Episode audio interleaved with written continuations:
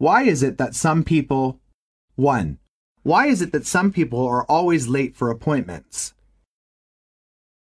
2. Why is it that some people are always short of money?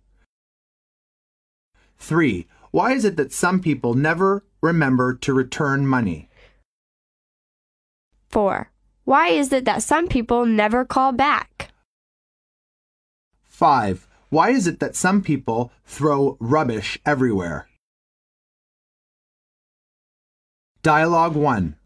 Why is it that some people blow their car horns in the early morning? I just don't understand. I have been waking up quite a few times now. Yes, I know what you mean. Some people are just not considerate. That's all. I bet if other people do it to them often, they might realize how irritating it is. But I doubt they would change their behavior. Dialogue 2. Why is it that some people don't wait in line? I suppose they are very busy and they don't have time to wait. That is an extremely poor answer. First of all, waiting is civilized, and second of all, waiting is efficient.